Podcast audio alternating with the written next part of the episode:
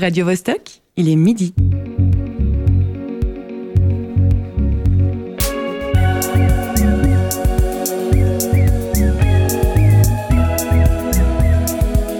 Midi bascule. Tous les vendredis à midi. Un critique de film écrivait récemment, à propos, je crois, d'une comédie de Claude Zidi, deux points ouvrez les guillemets avec des pincettes. C'est un film qui n'a pas d'autre prétention que celle de nous faire rire. Si vous nous entendez, c'est qu'il est 8h au bar des Palmistes à Cayenne, midi au Théâtre Réal de Madrid et midi aussi dans le studio radio du Théâtre Forum Mérin. Au micro, Jessica da Silva Villacastin, à la régie Charles Menger.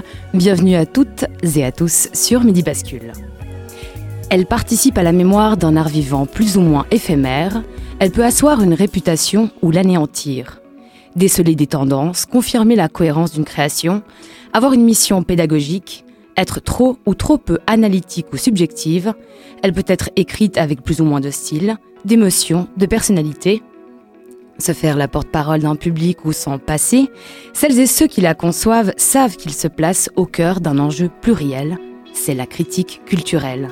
À qui et à quoi doit-elle servir? Qu'est-ce qui fait aujourd'hui la légitimité du ou de la critique? Peut-on s'en passer?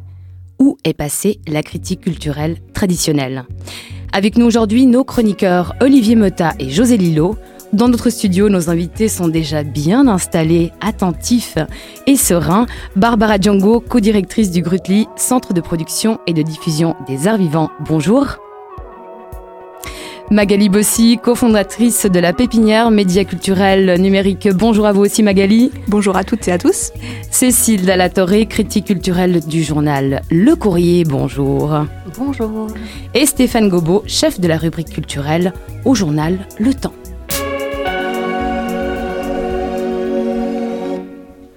Jardiner votre culture, c'est la devise d'un média numérique culturel roman dédié aux essais, à la critique et à la médiation, la pépinière. Dans ce jardinet curieux et exigeant, il est question de théâtre, de littérature et de cinéma. Notre invitée Magali Bossy en est la cofondatrice.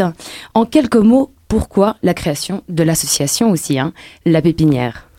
Ou alors c'est une vaste question. Euh, pourquoi? Parce que euh, avec euh, mon cofondateur Fabien Imoff, nous sommes sortis de l'université à peu près en même temps.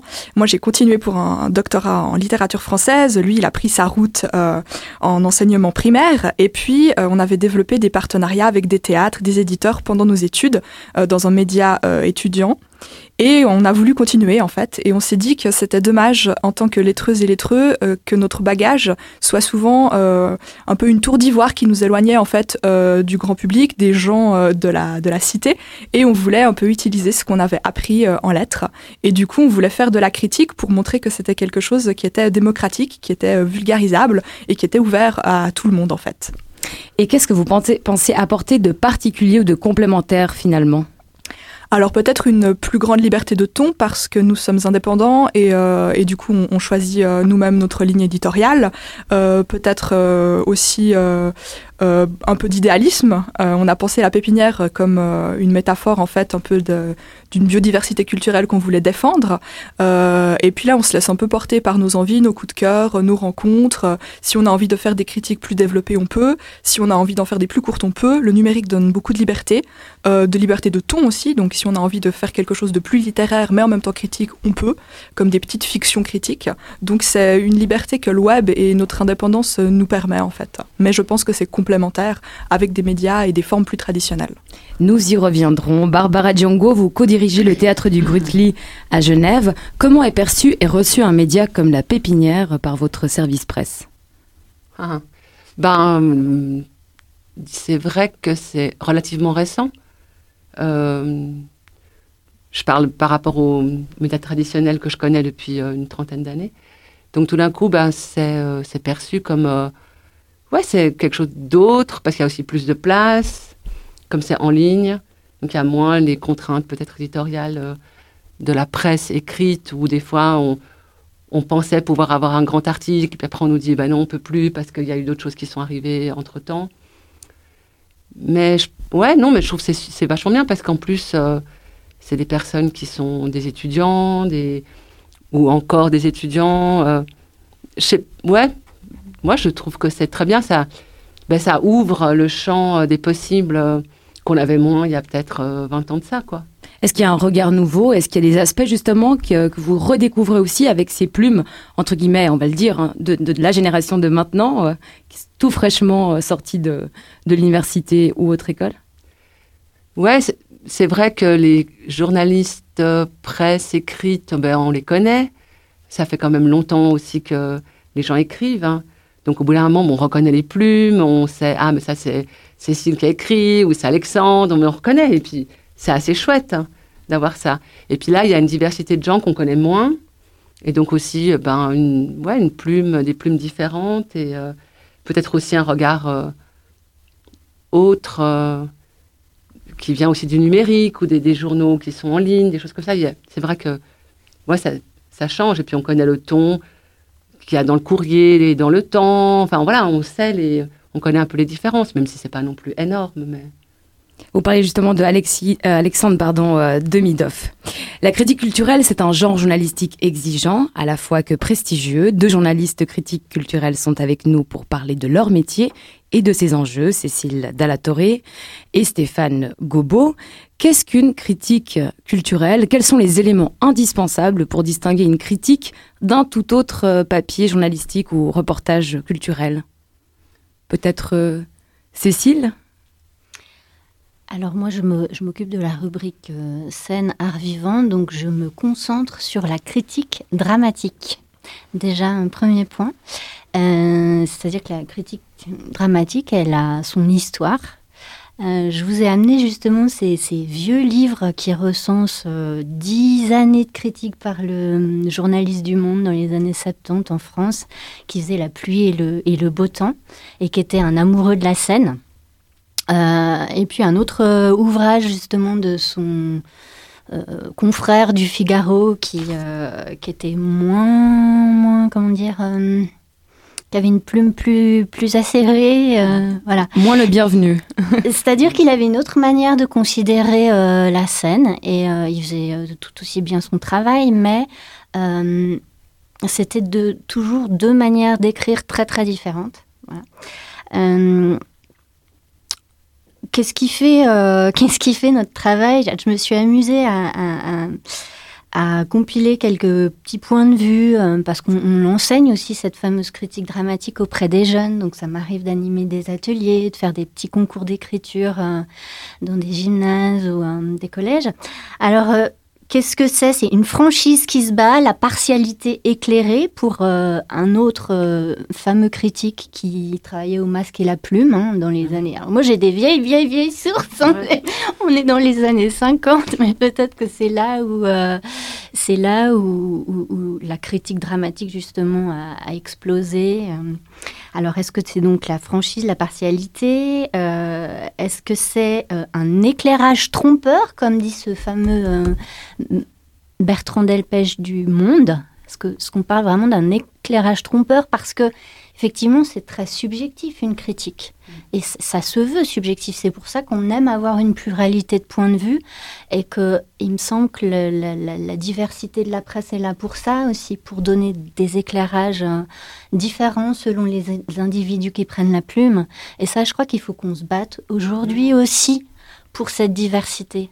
Est-ce que vous pouvez juste nous dire le titre, les titres des deux livres que vous avez avec vous, Oui, bien sûr, je vais un petit peu vite. Alors, Au soir, le soir de Bertrand euh, Poirot Delpech, euh, édité Mercure de France. Alors, ça se trouve encore parce que on a, euh, on a, une, on a eu une, stagiaire au courrier qui, qui veut se le procurer. Elle est étudiante en dramaturgie à l'université de Lausanne et, euh, elle était très très intéressée par ces ouvrages-là. Voilà, donc je, les lui avais prêtés. Je crois qu'on les trouve encore.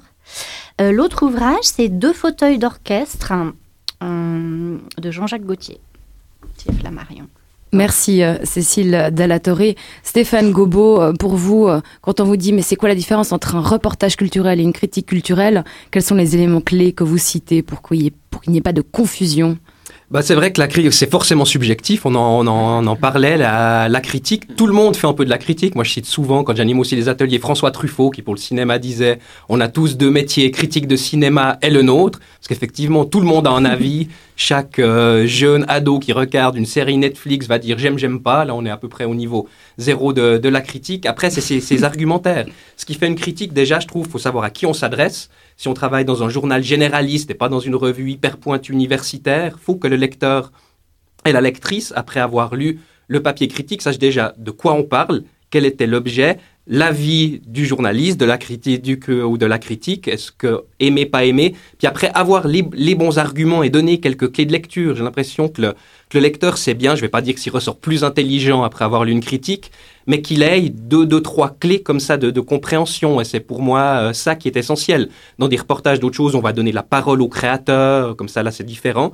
Mais c'est vrai que dans, la critique, c'est ça, comprendre clairement de, quoi on parle et quel est l'avis. Moi, ce qui m'énerve, c'est quand je lis par exemple, une critique de cinéma dans une revue très pointue, je comprends à peu près vaguement de quoi parle le film, j'ai une grande analyse, puis à la fin, je me dis, mais finalement, c'est bien ou c'est pas bien? Il y a déjà ça. Et puis ensuite, après, c'est pour ça que les gens nous disent, on suit des plumes ou l'autre. Moi, c'est la même chose. Il y a des journalistes critiques qui vont m'énerver parce que je serai jamais d'accord avec eux. D'autres que j'apprécie, je suis d'accord avec eux. Puis après, personne n'a tort ou a raison. Une bonne critique, c'est le fait d'amener des bons arguments avec notre subjectivité et après, on est d'accord ou pas, personne n'a tort ou a raison quand des lecteurs nous disent Mais j'ai détesté votre critique, moi je pense, j'ai dit Mais je vous demande pas de penser comme moi, vous avez le droit de penser totalement autrement, mais après on argumente, et c'est ça qui fait cette richesse dont, on parlait. Revenons à la genèse d'une critique euh, culturelle. Hein. Il y a d'abord une œuvre, un travail artistique qui est volontairement rendu public. L'artiste et le lieu fusionnent dans un même désir, faire public ou trouver un nouveau public. Le critique restitue sa vision en tant qu'expert. Il porte un regard personnel, euh, mais aussi d'experts. On lit une critique pour se renseigner en vue de découvrir l'œuvre, aussi pour compléter ou confronter notre ressenti après avoir vu euh, cette œuvre en question. Les professionnels s'en servent comme baromètre et les artistes, les lieux s'en alimentent également. C'est l'histoire d'une relation finalement professionnelle et, et interdépendante pardon, entre création, critique et public, un triangle plus ou moins souple ou tendu. À qui et à quoi doit servir la critique culturelle? Si je fais un petit tour de table rapide en, en bref. Waouh. Ben, c'est hyper utile pour moi. Euh, la presse, les médias, ben, pour moi, font partie vraiment de la chaîne euh, des, euh, des créateurs, en fait, et de la création. Parce que on a besoin de, des médias pour euh, faire. Euh, c'est comme des porte-voix aussi, et des, euh, pour nous aider aussi à, à communiquer plus loin que les quelques personnes que nous on peut toucher, parce que la presse touche beaucoup plus de monde. Mais c'est pas que ça, c'est aussi parce que c'est un regard autre sur le travail d'une créatrice qui peut être positif ou négatif. on va dire que c'est important, mais ouais, c'est. Moi, je trouve que c'est vraiment important de de se dire qu'on est ensemble, un peu, un peu comme euh, quand on programme aussi euh, euh, la place que, que j'ai, ben, je fais partie de mettre en avant ou pas certaines personnes, parce qu'il y a un choix subjectif. Et ensuite, la critique peut effectivement dire que c'est bien et ça fait venir des gens, ou dire que c'est pas bien et ça fait quand même venir des gens, parce que ça, c'est aussi très et ça aide aussi après pour la diffusion, quand on, un spectacle tourne, il y a eu des papiers. En fait, ça fait exister des gens peut-être qu'on ne connaît pas, au-delà du cercle, un peu, on va dire, restreint de l'entre-soi. Euh, euh, voilà, on est dans les, dans, dans, les journaux, dans les bistrots, euh, les gens lisent, il y a un nom qui passe. Voilà, ça fait aussi exister des choses. Magali Bossi oui, alors c'est tout à fait ça. On parlait tout à l'heure de, enfin pour moi en tout cas, c'est tout à fait ça. On parlait de, pluralité et de points de vue. Et nous, quand on a pensé la pépinière, on a réfléchi, euh, je vous disais, en termes de d'écosystème, de, biotope, et on s'est dit bon, la culture, c'est quoi en définitive si on devait la définir? Et comment la critique s'insère là-dedans? Bah, c'est des gens qui créent. Euh, c'est des, des, lieux qui accueillent, c'est des gens qui vont financer ces créations, c'est un public qui vient voir ou qui vient pas voir. Des fois, il faut se demander pourquoi il vient pas. Euh, et puis c'est euh, de la critique qui euh, en parle, qui fait le relais. Et du coup, nous on se voyait vraiment comme un, comme un maillon de, cette espèce d'écosystème, c'est un peu ce qu'on vient de dire. et nous on essaie de penser la critique adressée vraiment au plus grand nombre. Alors des fois, bon, comme on, vient de l'université, on s'en cache pas, on fait du jargon parce que c'est un peu une espèce de maladie. Et mais on en fait en réfléchissant à qui on s'adresse toujours et en essayant de, définir et de pas utiliser ça à outrance parce que même même moi, quand je lis des, articles très pointus, ça m'énerve quand je comprends pas de quoi on me parle euh, parce que je me sens je me sens bête et c'est pas agréable. Et du coup, ben, ben, je pense que ça, en fait, elle peut s'adresser pour nous, elle peut s'adresser vraiment à tout le monde. Et des fois, on a eu euh, des ados, des enfants qui nous ont lu. Ça dépend. Moi, moi, je suis souvent au théâtre de marionnettes, par exemple, et euh, j'adore ce, théâtre-là.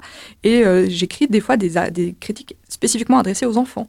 Donc c'est un exercice intéressant. Et, quand tout d'un coup on a un enfant ou, on a quelqu'un qui va jamais au théâtre, euh, qu'on connaît euh, plus ou moins euh, ou, qu'on connaît pas, qui vient nous dire ou nous laisser un message, ah ben j'ai lu votre critique et ça m'a donné envie de découvrir telle pièce ou tel film ou n'importe quelle autre œuvre culturelle. du coup c'est super et c'est là où on se dit qu'on est utile quoi.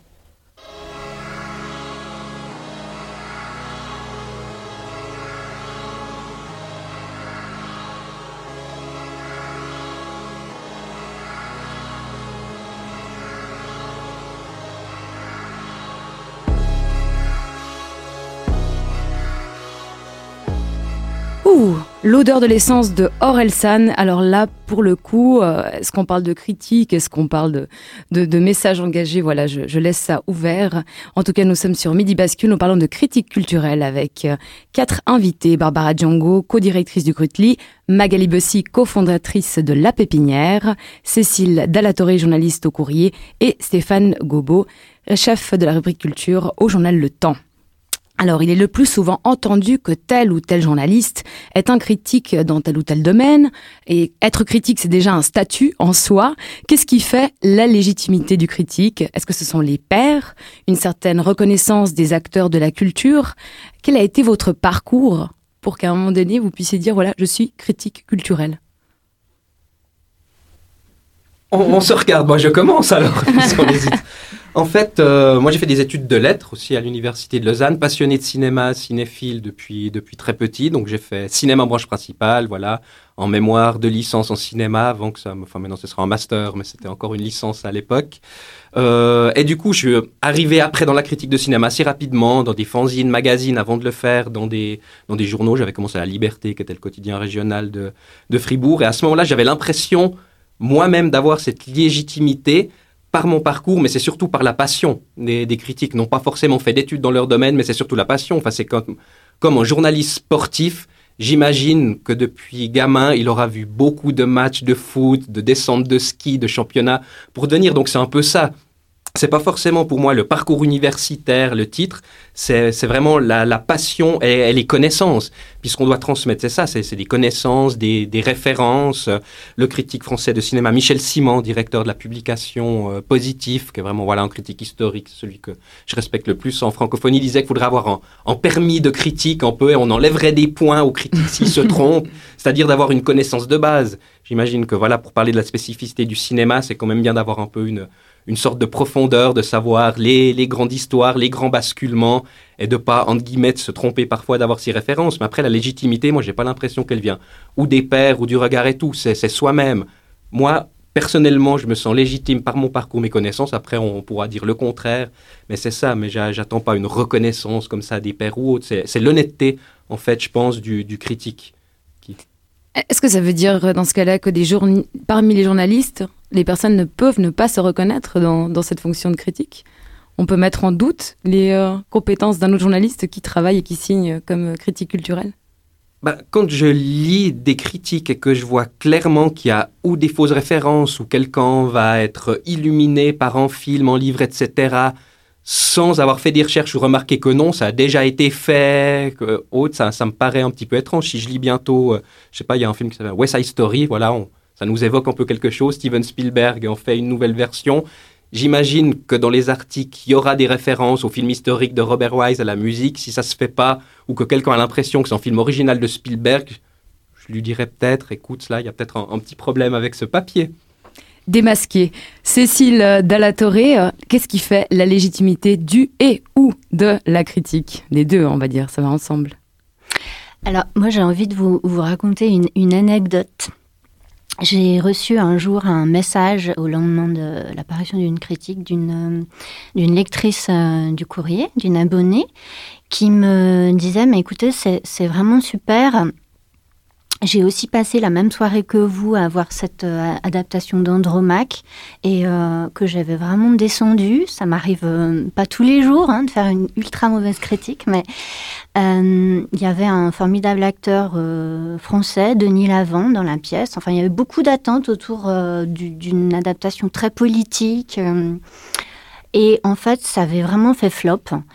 Et elle se retrouvait dans ma critique.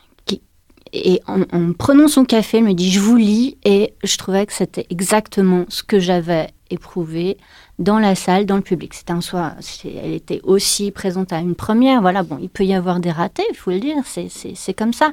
Donc, euh, moi, je l'avais écrit tel quel. Euh, du coup, c'est ce, effectivement cette honnêteté euh, et ce retour qu'on peut avoir. On sait qu'on écrit, enfin, en premier lieu dans un quotidien, on écrit pour no- notre lecteur, pour le guider, soit pour lui euh, bah, faire un compte rendu d'une pièce qu'il n'ira pas voir. Et si finalement on, on l'incite par notre travail à y aller, bah, en fait, on, on doit être le miroir de ce qu'on voit. Et puis après, qu'on aime ou pas, euh, on juge aussi par euh, notre background. Alors moi, je suis tombée un petit peu dans la marmite quand j'étais petite parce que j'avais un papa dans le théâtre qui m'a emmenée euh, au Bouffe du Nord euh, toute petite, voir une pièce de Rufus, voir Béjart, etc. Donc moi, j'ai évolué dans un milieu artistique et puis j'ai après travaillé les outils journalistiques pour faire ce métier. C'était une vraie passion.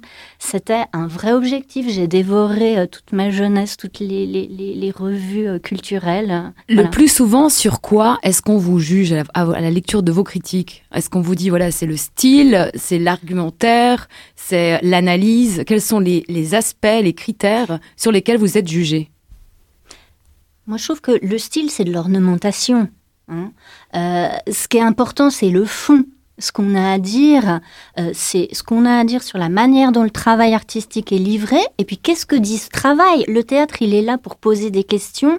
Moi, c'est ça qui m'intéresse. c'est- sa vraie mission sociétale, quelque part. Soulever des problématiques, euh, les livrer, livrer un point de vue, faire réfléchir. C'est- bien là le propre du théâtre.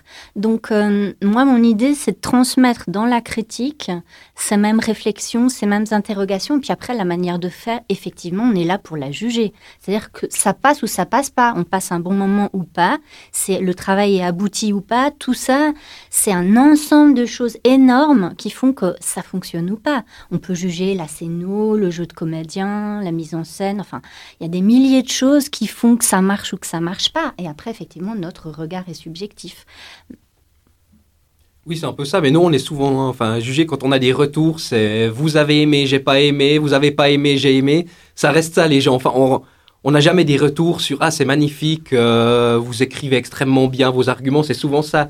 Les gens sont toujours quand même énervés quand on partage pas leur avis ou vice versa. C'est toujours ça quand même le premier. On voit que c'est quelque chose de très émotif, mais c'est ça qui est bien la culture, comme on dit. Il y a un regard sur le monde, ça provoque quelque chose et c'est ça qui est bien. Et si ça provoque quelque chose en négatif ou en positif, ben c'est réussi. Le pire, c'est une pièce de théâtre, en film, en livre ou en disque qui ne provoque rien du tout à part de, de l'ennui très poli. Barbara Diongo? Ouais, non, mais j'avais envie de réagir parce que, en fait, euh, c'est aimer ou pas aimer. Pardon, c'est un peu le niveau de, comme tu disais avant. Zéro, ce qu'on attend aussi euh, des gens qui écrivent, c'est une sorte de regard de professionnel.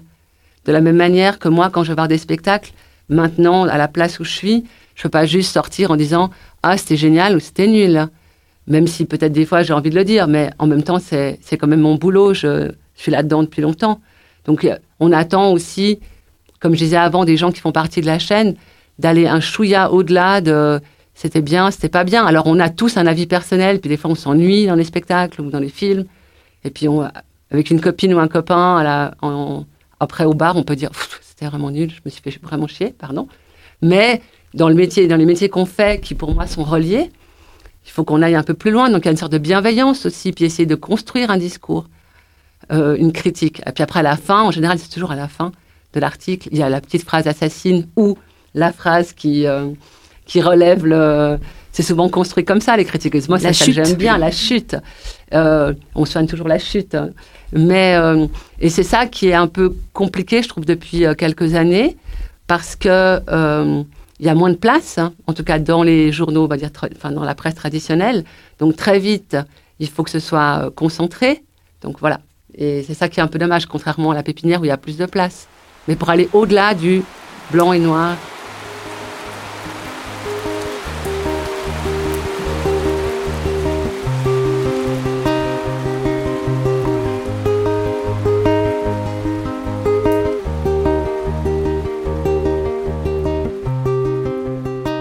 Maintenant, retour à la série de chroniques L'amour c'est trois petits points avec un billet au titre à double ou triple sens et ta critique. Olivier, j'ai l'impression que tu vas être comme un poisson euh, dans l'eau là. Eh bien, glouglou, ou blob, je sais pas comment font les poissons heureux. Euh, oui, parfaitement heureux, parce que moi j'aime la critique en général et la critique d'art en particulier. Sur le sujet, ma grand-mère, paix à son âme, avait tort quand elle lâchait ce type de phrase définitive. La critique est facile, l'art est difficile. Manière de dire, ouais, on critique quand on n'a pas le talent pour faire, pour créer ou inventer. Vous savez quoi? C'est faux. Et pour au moins deux raisons. La première s'explique par une observation puissante. Dans bien des activités humaines, il y a la même proportion de Cador et de Brel. Oui, je sais, Jessica. Une telle finesse d'analyse, ça surprend. C'est ce que j'appelle le théorème du saupoudrage universel du génie et de la bêtise. Ainsi, vous pouvez avoir des cuisiniers, des maçons, des romanciers et des critiques qui ont un talent insolent, et vous pouvez avoir des garagistes, des électriciens, des peintres et des critiques qui sont des calamités et qui font la honte de leur corporation. Par conséquent, des critiques géniales, fabuleuses, ciselées comme des bijoux, ça existe. Et je vous prie de croire que ça réclame des qualités qui ne se trouvent pas sous n'importe quel caillou au bord du chemin. La seconde raison, la voici. Diderot, Zola, Blondin, Romer, Truffaut, Chabrol, Fuseli, Topfer, etc. Qu'est-ce que tous ces noms ont en commun hmm? Tous sont des artistes de premier plan et tous ont pratiqué également la critique d'art au sens large. Certains ont même commencé par là. Alors, pour ce qui est d'opposer terme à terme la fonction critique desséchante, stérile, envieuse, et la noble faculté de créer propre à l'artiste, on repassera, merci bien. D'ailleurs, une critique bien troussée, qu'elle soit positive ou négative, c'est jouissif. On ne s'étonnera donc pas d'apprendre que le genre de la critique d'art naît au XVIIIe siècle, un siècle lui aussi particulièrement jouissif sur le plan littéraire et philosophique. C'est bien simple, Diderot, l'un des premiers champions en la matière, a commis dans ce registre des textes d'une drôlerie et d'une profondeur époustouflante. Si vous voulez connaître le rapport entre la peinture de Fragonard et une omelette, par exemple, j'ai bien dit une omelette, lisez les salons de Diderot. Lisez, hein, parce qu'il faut pas compter sur moi pour, euh, pour tout spoiler. Pour finir, passons aux travaux pratiques, avec une critique express de service public. Vous me remercierez à la fin, je vous le garantis. Tu vois ce parpaing, Jessica? Tu peux dire ce que tu lis sur la couverture? Alors, c'est un bouquin signé J.R. Dos Santos et le titre c'est Signe de vie. Alors, ça a tout l'air d'être de la science-fiction. Hmm, Bingo Le scénario, une histoire assez convenue de premier contact. La NASA détecte un signal bizarre, le truc qui émet ça se dirige vers la Terre, bim bam boum, on monte une expédition, allons faire coucou à E.T., mais manque de bol, E.T. n'est pas, mais alors pas commode du tout. Boucherie parmi l'équipage, quasi fin du monde, puis ouf, un happy end des familles. Bref, pour le junkie de SF que je suis, ça avait tout l'air d'un honnête divertissement. À l'arrivée, c'est une catastrophe industrielle. La structure d'abord. Le roman est obèse. C'est, pas un mal en soi, hein, si le livre est bon. Euh, mais là, il est obèse et les deux tiers de ces 700 pages sont de la vulgarisation scientifique claquée au sol, comme dirait mon cadet. Avec même une bonne grosse défense de l'intelligent design. Alors, ce serait trop long d'entrer dans les détails, mais disons que l'intelligent design, c'est un peu comme le complotisme anti-vax, mais à l'échelon cosmique. Avec euh, soit Bill Gates, soit un dieu surpuissant qui est à l'origine de tout, qui tire les ficelles. Euh, toujours pour la structure, le texte est organisé en plus de 100 courts chapitres qui se terminent très souvent par un cliffhanger putassier et à force d'invoquer le suspense, l'auteur aboutit à son exact contraire, il provoque un ennui abyssal. L'histoire ensuite, les situations sont tellement grotesques et invraisemblables qu'à ce stade, la suspension de l'incrédulité ne suffit plus. C'est à son exécution d'une balle dans la nuque qu'il faudrait procéder pour gober toutes ces péripéties. Les personnages, enfin, le héros principal a le charisme d'un bolet avarié. Les autres, mathématiciens, pilotes, astronautes, ingénieurs, sont si stéréotypés que même Monsieur Patate aurait été plus crédible dans la fonction sans compter que leurs dialogues sont d'un ridicule qui confine au sublime, et avec un humour, un humour tellement bas de plafond que même un Appenzellois s'y cognerait la tête. En résumé, chères auditrices et auditeurs, devant ce livre, je vous suggère de suivre le conseil de Gandalf.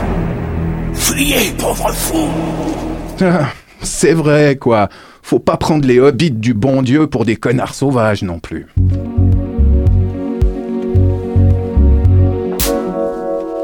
Je me demande si euh, nos journalistes culturels Stéphane Gobo et Cécile Dallatoré, qui va reprendre la place, hein, parce que Olivier Motta, notre chroniqueur, est venu et il a pris la place de la journaliste culturelle. C'est dire s'il avait vraiment quelque chose à dire et qu'il voulait vraiment faire ses preuves. Moi, en tout cas, il y a une phrase qui m'a pas mal euh, interrogée ou interpellée, comme on dit. C'est sa phrase d'ailleurs une critique bien troussée, qu'elle soit positive ou négative, négative pardon, c'est jouissif.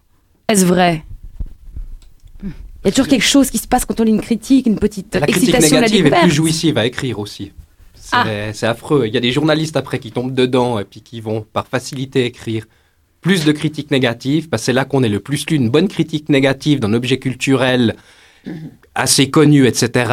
Carton absolu sur les réseaux. Après, faut pas se faire influencer par les chiffres de clics, etc. euh, que cherche tout le monde. Mais une, euh, moi, j'adore lire les critiques négatives, par exemple. C'est un peu aussi un exercice de style. hein. Dans une, critique, il n'y a jamais du. Enfin, c'est comme dans la vie, il n'y a jamais tout noir, tout blanc. Il y a des points positifs, des points négatifs. J'ai envie de dire qu'une bonne critique, c'est aussi celle qui fait la part des choses. À moins qu'effectivement un spectacle soit raté. Et c'est quand même franchement rare qu'un spectacle soit raté du début jusqu'à la fin. Après, encore une fois, c'est subjectif, mais vous pouvez trouver une comédienne exceptionnelle dans une mise en scène qui va pas tout à fait bien euh, fonctionner. Voilà, bah, vous allez peut-être être happé par cette comédienne toute la pièce durant. Donc ça, on peut pas l'omettre. J'ai envie de dire, en fait, une critique, c'est vraiment la part des choses, deux poids, deux mesures, on met dans la balance, et puis, en fait, on sort les éléments saillants, parce que, effectivement, si on a assez peu de place, des petits formats, euh, il faut qu'on soit synthétique. Voilà. Donc, on va choisir des angles, ce qui est le propre du journalisme, prendre des angles. Et j'ai j'ai beaucoup d'exemples, mais là j'en ai un en particulier d'une pièce euh, qui a été critiquée par deux, deux médias, dont le mien. Et moi j'avais vu dans une pièce autour de Romy Schneid- Schneider un point de vue féministe. Donc j'avais anglais ma critique autour du féminisme. Et puis mon confrère, lui, il s'était focalisé sur le texte qui était à la base de ce spectacle. Il n'avait pas trouvé le texte très bon, etc. Du coup, il en avait fait une mauvaise critique. Voilà. Alors, quand on dit que c'est subjectif, bah, c'est exactement ça. Moi, ce que j'ai vu, c'est l'histoire de, de cette comédienne qui s'est d'une génération qui s'est fait effectivement happer par euh, par un cinéma à l'époque euh, qui pouvait pas enfin voilà le cinéma les- la nouvelle vague et autres c'était pas effectivement euh, l'apologie du féminisme voilà. Donc Romy Schneider, elle a eu des partenaires masculins parfois qui l'ont euh, presque tabassé, tout ça. Donc cette pièce-là, elle mettait l'accent sur ça. C'est un regard nouveau. On ne parle pas souvent de Romy Schneider sous cet angle-là. Moi, je trouvais que c'était pertinent et c'est ça qui m'a porté. Critique culturelle, c'est aussi un métier de haute responsabilité. La teneur d'une critique peut changer une carrière ou faire barrière aussi au renouvellement d'une subvention, par exemple. C'est une rédaction qui peut influencer la politique culturelle.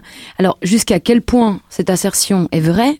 Et si c'est le cas, n'est-ce pas problématique? Ou voilà, comment est-ce que vous concevez cette responsabilité aussi de jouer entre euh, cette subjectivité experte et puis ces enjeux, euh, voilà, ces enjeux du quotidien et parfois de personnes, de la vie? C'est clair, quand on, quand on parle de, de la scène culturelle locale, régionale, c'est là qu'il faut faire, je pense, plus attention. On essaye dans ces cas-là voilà, de vouloir être passeur, c'est ce qu'on disait après dans le rôle du journaliste, dans cet écosystème culturel. Le but, c'est d'être passeur. On fait ce métier par passion, par amour de la culture. Donc le but, nous, c'est plutôt de mettre en avant, de donner envie aux gens de voilà de leur faire envie d'aller au théâtre, d'aller au musée, d'aller acheter tel livre, d'aller voir tel film, c'est donner envie. Donc quand on quand on parle de cet écosystème, on essaye de s'il y a quelque chose qui est vraiment raté, pas bon, à la limite de ne pas en parler. Si c'est pas quelque chose de très attendu, mieux vaut faire envie est donné et après faut faut pas tomber dans l'autre extrême. C'est eu arrivé. Les gens nous approchent en disant ah tu peux pas venir voir ce spectacle voir mais est-ce qu'on peut quand même avoir un petit article ou un petit mot qu'on va mettre dans un dossier de presse. Parce que du coup dans le dossier de presse c'est bien pour euh, trouver d'autres dates pour faire des tournées à l'étranger, pour les subventions. Puis là, on dit, bah non, désolé, si on n'en parle pas dans le journal, on va pas rentrer dans ce système-là de quand même donner, donner un coup de main par derrière. C'est là qu'il faut faire attention. Et quand on parle, voilà, d'un objet culturel international, autre et tout, ben, il y a d'autres libertés, d'autres temps possibles. Mais je pense qu'il y a quand même une responsabilité, effectivement, quand on parle surtout de jeunes créations. Mais c'est vrai qu'il y a une forme de pouvoir de la presse, mais là, Enfin, faut pas non plus en mettre trop sur le dos des, critiques culturelles. On a besoin les uns des autres, en tout cas, nous, on a besoin de, et les artistes ont besoin des critiques. Me dire que, enfin, des gens qui descendent, enfin, moi, ça fait, il y a 30 ans que j'ai commencé à bosser là-dedans, il y avait des journalistes qui descendaient, et j'en connais qui, qui étaient interdits de certains théâtres, d'ailleurs. On disait, elle, elle n'a pas le droit de venir à tel théâtre, parce qu'elle descendait vraiment. En même temps, quand on lit ça, ça fait marrer ou c'est bien écrit. En même temps, on dit c'est un peu chaud quand même de descendre autant, euh, presque pour descendre un spectacle ou un film. Mais euh, ouais, je sais pas, il y a un pouvoir euh, là-dedans, mais il faut pas non plus enfin mettre trop mettre ça sur le dos des journalistes parce que sinon c'est, enfin c'est quand même difficile quoi. c'est important que vous, vous avez un rôle, mais de là dire que vous faites le le jour et la nuit, euh, parce que des fois les critiques négatives amènent du monde. Moi j'ai un souvenir euh, quand je travaillais avant en compagnie avec la Lacran, on avait joué à Paris et on avait une super critique dans l'IB, donc c'était un peu le truc génial. On a un article dans l'IB, la fête, et deux ans plus tard on fait un autre spectacle, la même journaliste de l'IB revient et elle nous fait une mauvaise critique et elle la sort dans l'IB. Et nous on, était consternés, on disait ça y est c'est la fin euh, de la compagnie en France. Et en fait, tout le service de presse du théâtre, on a dit ah non non, mieux vaut exister de manière négative dans l'IB que pas exister du tout. Donc il y a quand même un truc là qui Barbara Django, euh, en l'absence, là on parle de critique qui est positive ou négative, mais en l'absence de toute critique ou de toute présence du critique culturel qui ne va pas forcément se déplacer à tous les spectacles dans tous les lieux de création, public, semi-privé ou privé, que font, euh, que fait la communication? Est-ce que qu'est-ce que vous mettez en place? Est-ce qu'on peut s'en passer? On pleure. Non, c'est pas vrai. Non, aussi. On ben, on s'en passe quand vraiment on n'y arrive pas, mais on arrive quand même toujours à avoir euh, une radio. Euh, ben voilà, les journaux en ligne maintenant, effectivement, qui ont peut-être plus de possibilités. Et puis on on a développé avec le temps aussi des relations particulières avec la presse. Donc on, on peut téléphoner en disant écoute vraiment là, tu, on peut le dire de manière très personnel à quelqu'un sans, qu'on soit des amis. Euh, voilà, est-ce que tu arriverais à faire un entrefilet euh, pour relancer un peu? Après, il y a toujours des pages comme les pages agenda avec une photo, ça aide. Voilà, on connaît un peu les trucs. Et la, enfin vraiment, moi, je connais pas de journalistes, en tout cas dans l'art lémanique, là où je travaille, qui ont pas ce regard-là euh, bienveillant avec les lieux. Ils disent oui, je n'ai pas pu venir euh, voir le spectacle en entier, critiquer, mais je peux te faire un petit entrefilet ou en parler. Il y a quand même mais c'est important, mais c'est vrai que s'il n'y a rien du tout, euh, est-ce que j'ai déjà eu des exemples comme ça? Je crois pas. Il y a toujours au moins un journal qui fait quelque chose ou quelqu'un. Magali Bessy, la pépinière, justement, quelque part, elle trouve sa place euh, aussi là, dans cette absence parfois des médias euh, traditionnels oui, alors ça, on l'a vu, euh, on le voyait déjà avant la pandémie et on l'a vu très fortement euh, pendant la pandémie quand il s'est fait quand même quelques, quelques trucs, euh, souvent en ligne, en streaming ou comme ça, ou avec des visions qui étaient que destinées à, la presse dans certains théâtres, quand on pouvait. Et puis, on l'a vu après aussi la pandémie où on a été sollicité par des théâtres comme par exemple le Galpon qui nous disait, ben là, il n'y a personne d'autre qui, a pu venir. On a fait des, conférences de presse, c'était assez bizarre, on était les seuls. et on se disait, tiens, c'est marrant parce que, ben, bon, ben voilà, on est les seuls parce que ben, les gens peuvent pas venir, il y a du temps.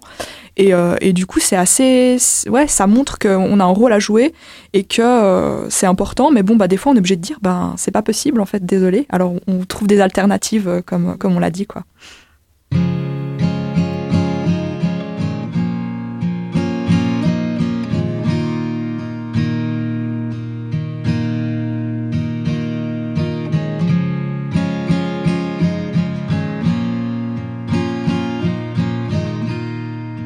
Clean Horizon de Justin Sullivan, paisible transition et sans plus attendre, je passe la parole à José pour sa chronique du vendredi et je prie par avance les personnes sensibles ou qui souhaitent conserver leur illusion sur le monde de l'art de s'éloigner de leur poste de radio ou de leur voiture. José, c'est à toi.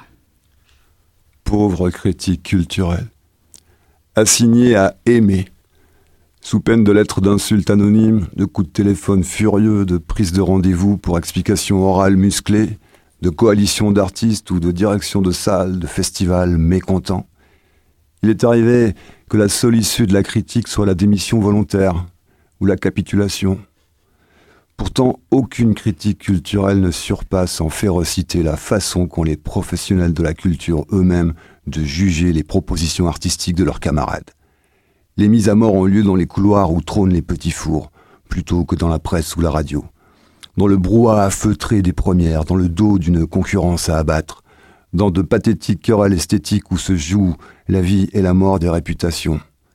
Il est rare que la profession ne mette aucune réserve devant, devant ce qu'elle voit.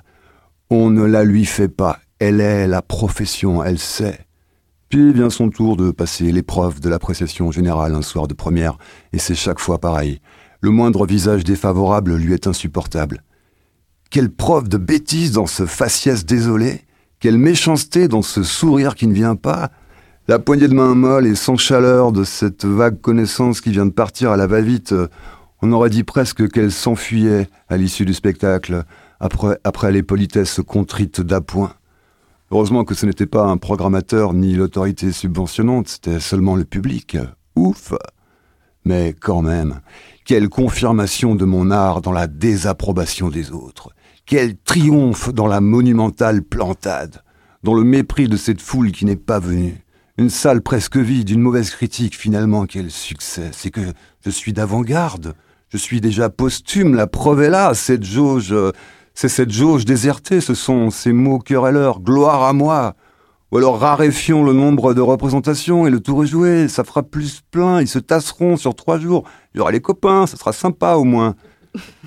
C'est triste à dire, on aime peu la liberté de jugement d'autrui quand on pratique les arts.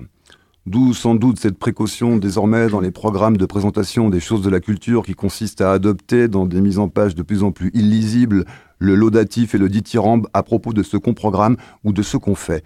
On ne sait jamais, des fois que les gens viendraient à penser par eux-mêmes et que ce serait le contraire. Au moins, de mon talent, il y aura une trace écrite, ça peut servir.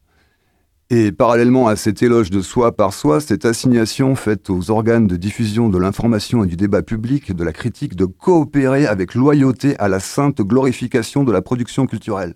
C'est le nouvel évangile. Les artistes, le nouveau clergé. Le peuple doit être instruit. Autrefois, c'était les curés, à présent, c'est les artistes. Ouais, mais il faut que les gens sortent de chez eux, prendre l'air un peu. Et autant que ce ne soit pas toujours pour promener le chien et ramasser sa crotte, mais pour se cultiver. Il en va de la, de l'humaine dignité. Voilà ce qu'il faut penser, viens le voir, ça va être super. Tu vas comprendre à quel point j'ai raison et à quel point tu as tort. Tout va très mal, il faut d'urgence que les gens se cultivent. Sans la culture, les gens deviennent fachos. Affirmation qui tient de la méconnaissance totale de l'histoire et de la littérature tant dire que d'aujourd'hui, voire même de la simple observation du présent. On est là devant une forme d'illettrisme au sein même des milieux culturels qui laisse absolument sans voix. Mais comment en est-on arrivé là? Très sérieusement, mais machine arrière, attrapez des livres, lisez-les, regardez des films, intéressez-vous. Tout va dans tous les sens, il y a diversité totale. Les attendus de la culture ne produisent pas l'unicité de la vision du monde, qui est.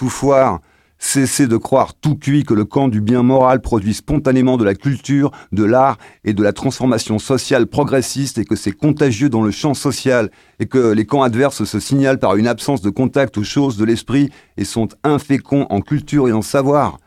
De toute façon, tout et tout le monde maintenant devient un camp adverse. À la moindre contrariété, au moindre différent, à la moindre divergence, l'intolérance est partout. C'est le pendant de l'intolérance alimentaire. Le gluten, c'est les autres, aurait dit Sartre. Comment voulez-vous que la critique, au plein sens du terme, puisse s'exercer dans une telle constellation de tensions? Et surtout, quelle appréciation et dans quelle langue doivent donner les médias généralistes des choses de l'art et de la culture s'ils espèrent toucher le grand nombre, les y intéresser et non pas complaire à quelques factions d'initiés? Comment parle-t-on à une population qui, sept soirs sur sept, se finit à minuit sur une série Netflix? Dans des rattrapages streamés de daubes de la télé-réalité ou en scrollant sur les fils bleus de l'actualité obsolète permanente, dont l'attention a été dégradée par la fréquentation morcelée des écrans, qui est éreintée par l'accumulation d'actualités cauchemardesques, par la violence et l'intensité des conflits au sein de son propre entourage social, qui est saturé par les sollicitations culturelles de toutes parts, et qui tant de fois n'a pas eu son compte alors qu'on le lui garantissait et qui, à force de déception, n'y reviendra plus.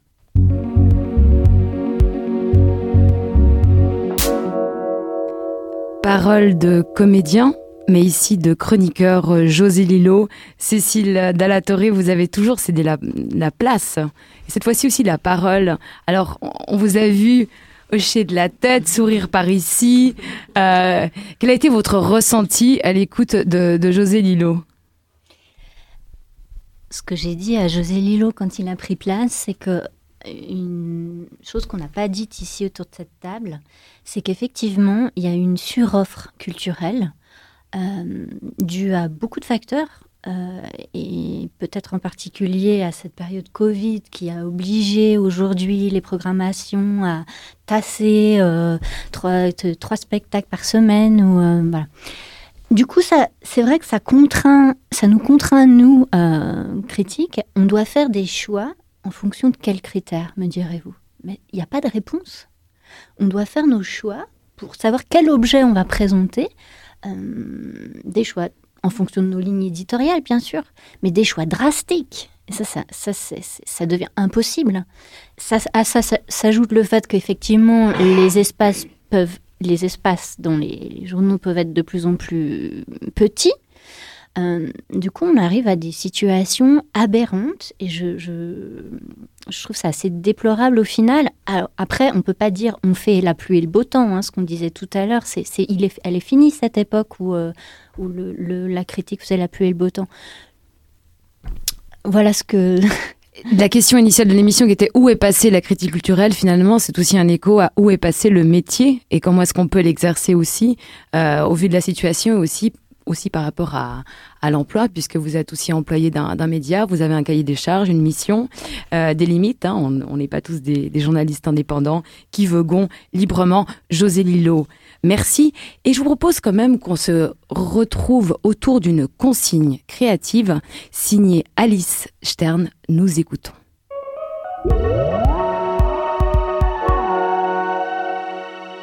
Nous sommes en 2021, mais plus pour longtemps.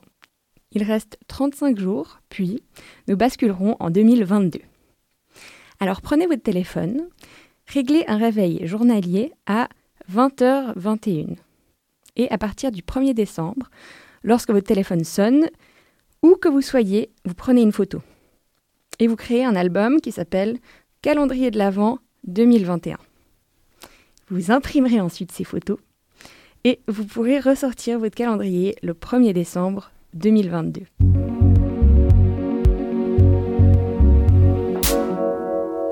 Nous arrivons à la fin de cette émission. Mon Dieu, on aurait pu parler encore tellement longtemps, ouvrir ces livres qu'a apporté euh, Cécile Dallatoré.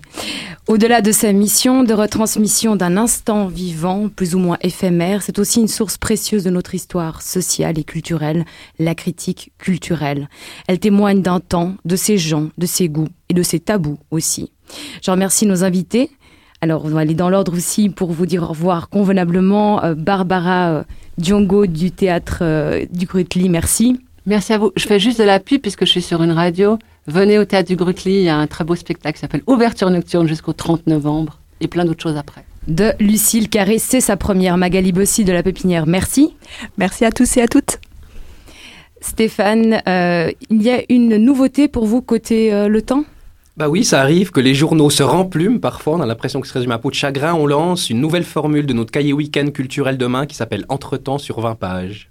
Et voilà de la promo Cécile Dallatoré. Merci pour votre regard critique et vos sources. Merci à nos invités, à toute l'équipe de Midi Bascule en coulisses, en présence ou en vacances. Merci à Charles Menger à la régie. La semaine prochaine, deux mots-clés pour vous donner le ton de notre émission, art et inclusion. D'où week-end, pardon, sur des plaines romandes peut-être enneigées. Voilà, merci à vous.